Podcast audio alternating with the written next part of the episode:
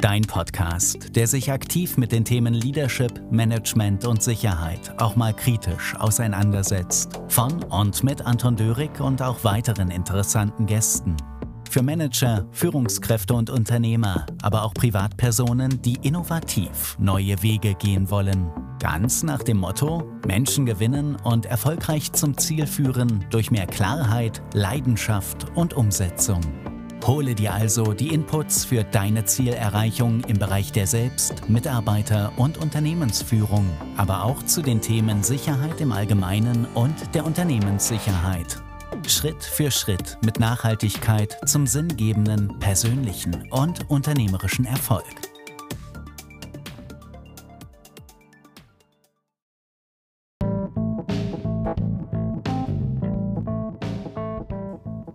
Ein herzliches Willkommen hier zu einer neuen Podcast-Folge, dem Podcast, der sich mit den Themen Führung und Sicherheit auch gerne mal aus einer anderen Perspektive auseinandersetzt. Und heute wird es mal ein bisschen kritisch, ein bisschen provokativ, aber das muss einfach so sein. Ja, also wenn es heute ein bisschen unstrukturierter zu und her geht, dann lass dich bitte nicht davon ablenken, denn es hat mich eine Information, ein Input so sehr getriggert, dass war dann einfach der Grund, wieso, dass ich spontan diesen Podcast hier aufgenommen habe, diese Folge. Und zwar geht es darum, wie lange machen wir das eigentlich noch mit? Wie lange lasst man sich oder lässt man sich hier für dumm verkaufen? Ja, das muss jetzt einfach mal gesagt werden, aber dumm wieso, weshalb, warum? Dumm, wenn es ums Thema geht. Krisenmanagement, Notfallmanagement, Krisenmanagement muss mit der Führungsebene, mit dem Management nicht geübt werden. Es muss nicht ausgebildet, instruiert, geschult werden, es muss nicht geübt werden, weil die Geschäftsführung, weil der Unternehmer das Gefühl hat, wir haben es im Griff. Das brauchen wir nicht. Wir sind ja schlussendlich das Top-Management. Wir haben schon ganz andere Dinge gelöst. Wir sind Manager. Wir sind der C-Level des Unternehmens.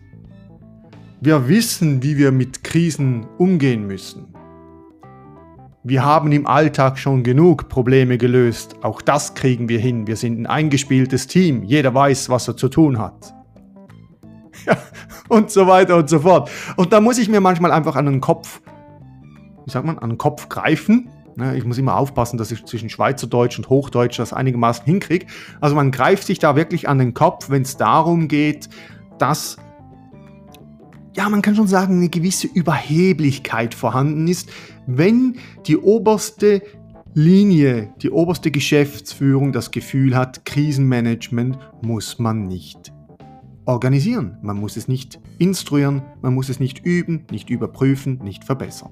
Also überall gilt im ganzen Unternehmen das Qualitätsmanagement, überall gilt der kontinuierliche Verbesserungsprozess, überall gilt es, aufs Problem zuzugehen und in die Zukunft zu schauen und das Beste daraus zu machen. Aber wenn es darum geht, Sicherheitsnotfall, Krisenmanagement zu betreiben, anzuschauen, dann schaut man in die Vergangenheit und sagt, das war bis jetzt noch nie notwendig ehrlich gesagt, wer verkauft sich jetzt hier für wen für dumm? Na, ist es jetzt derjenige oder diejenige, die hier diese Aussage macht und einfach nicht sieht, um was es geht? Ist es da irgendwie so die, die Überheblichkeit, die gemischt ist mit ein bisschen Blauäugigkeit, Betriebsblindheit und nicht das Bewusstsein zu bekommen, was heute alles so auf dem Spiel steht, wie schnell, dynamisch und disruptiv sich die Welt verändert? Oder ist es vielleicht einfach zu wenig angekommen, wurde es zu wenig passend vermittelt? Hat man es bis jetzt nicht geschafft, diesem Manager, dieser Führungskraft, diesem Unternehmer, diesem CEO aufzuzeigen, wie wichtig das ist? Hat die Sicherheitsebene, oder sage ich jetzt, vielleicht ist es ja ein Sicherheitsbeauftragter, vielleicht ist es ein Leiter Unternehmenssicherheit, Leiter Konzernsicherheit, vielleicht ist es ein, ein externer Sicherheitsfunktionär. im Bereich Consulting, der es einfach nicht geschafft hat, das Thema dort richtig zu platzieren. Das zu sensibilisieren, das emotional zu verknüpfen. Vielleicht liegt es auch daran, dass gewisse Sicherheitsfunktionen im Unternehmen, ob das jetzt Funktionen, Abteilungen, Bereiche sind oder so Einzelmasken, einfach zu weit weg sind vom Entscheidungsträger, zu weit weg sind von demjenigen, der entscheidet und es zu viele Filter dazwischen hat. Vielleicht ist es aber auch einfach nur altes Denken, das der neuen Generation gar nicht vorhanden ist. Also langjährige, erfolgreiche Unternehmer, die haben ja ihre Mindset und junge oder jüngere Generation, die kommen mit einer anderen Energie daher und mit einem anderen Verständnis und vielleicht trifft man sich da nicht. Vielleicht ist es ein Generationenproblem. Aber eines ist ja klar. Wenn's knallt, dann knallt's richtig.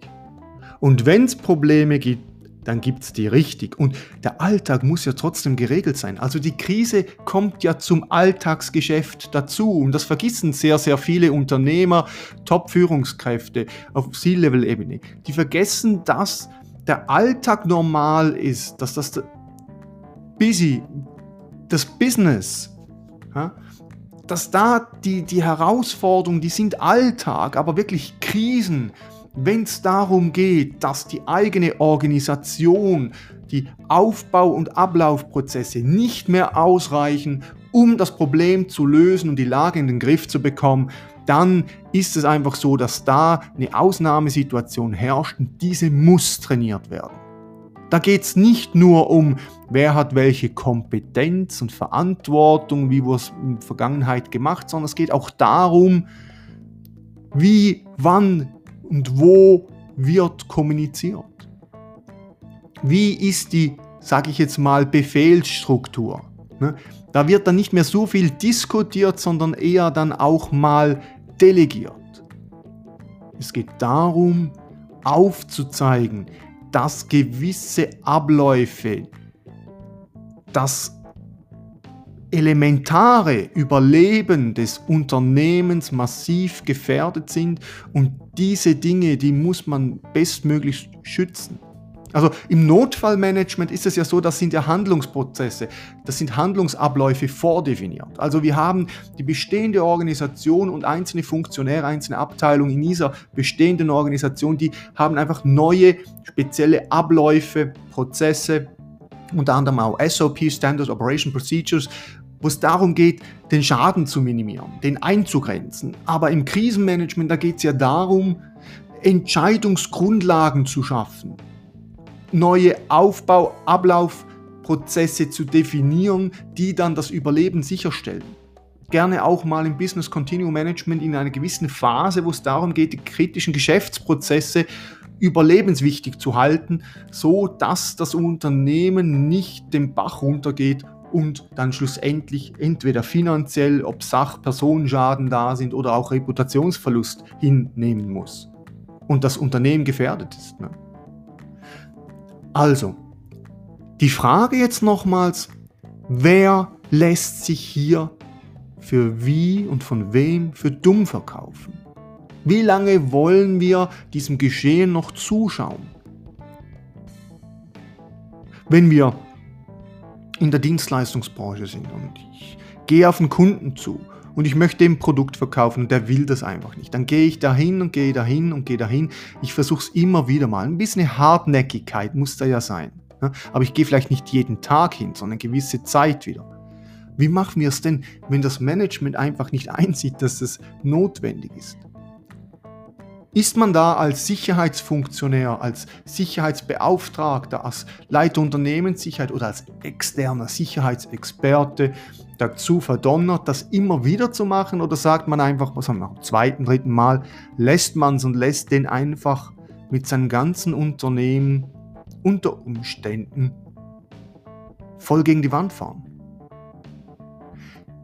Haben wir eine Verpflichtung, Unternehmer, Unternehmensführung immer wieder darauf hinzuweisen, dass sie diese Themen angehen sollen?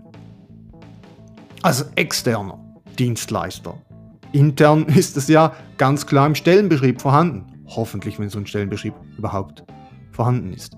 Dann soll es da drin stehen.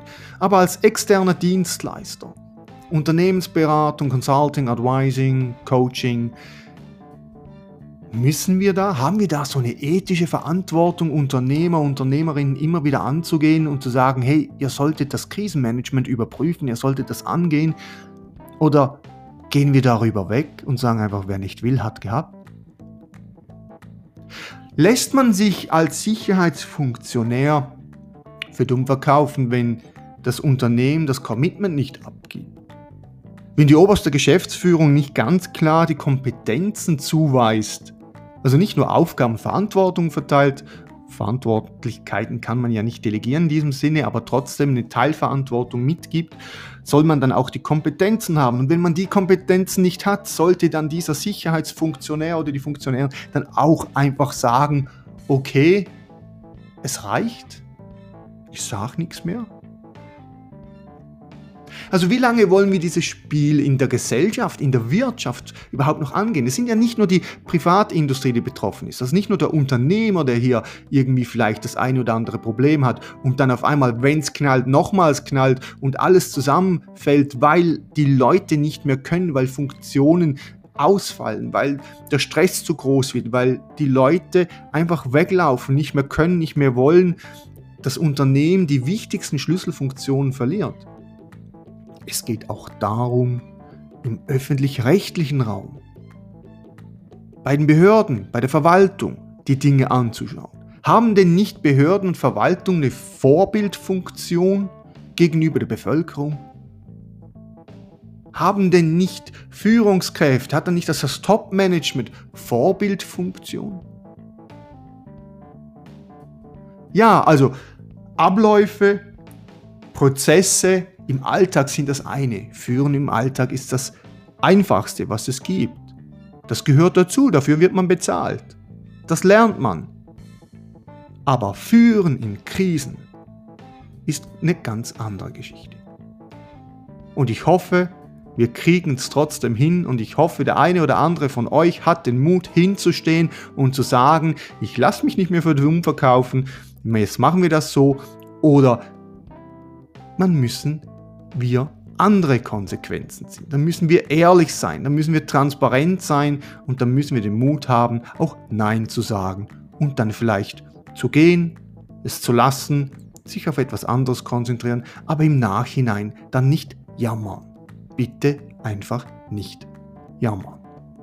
Okay, also in diesem Sinne, das war heute mal eine ganz andere Perspektive, so ein bisschen, sage ich jetzt mal, provokativ aufgesetzte Podcast-Folge. Ich hoffe, sie hat dir gefallen. Wenn du sie jemandem weitergeben willst, dass der vielleicht darüber nachdenkt, ob und wie er sein Business anschaut, ob er vielleicht aus einer anderen Perspektive einmal einen Schritt zurückgeht und sagt, wieso verhalte ich mich eigentlich so, wieso mache ich solche Äußerungen, wieso habe ich irgendwie eine Hemmnis, eine Hemmschwelle, zu sagen, das trainieren wir, das bauen wir auf, das schauen wir an von extern, da gehen wir rein, holen uns einen Profi, holen uns einen Experten und krempeln mal das Ganze von innen nach außen und schauen mal, was wir hier verbessern können. Und nehmen dazu natürlich auch die notwendige Zeit, Geld, sprich Ressourcen in die Hand, damit wir das Ganze lösen können. Wenn du jemanden kennst, der von dieser Folge hier profitieren kann, dann schick ihm doch einfach den Link weiter, teile es in den sozialen Medien. Ich freue mich darüber, über ein Feedback heute mal ganz eine andere, unkonventionelle Art und Weise diesen Podcast gemacht zu haben. Mich hat es gefreut, dass du dabei gewesen bist. Ich wünsche dir weiterhin viel Freude, viel Erfolg in deinem Business, viel Durchhaltewillen und natürlich auch die nötige Passion, um das Ganze, die Leidenschaft, um das Ganze hier auch weiter voranzutreiben. In diesem Sinne, toi toi toi, tschüss, bis zum nächsten Mal. Bis dann.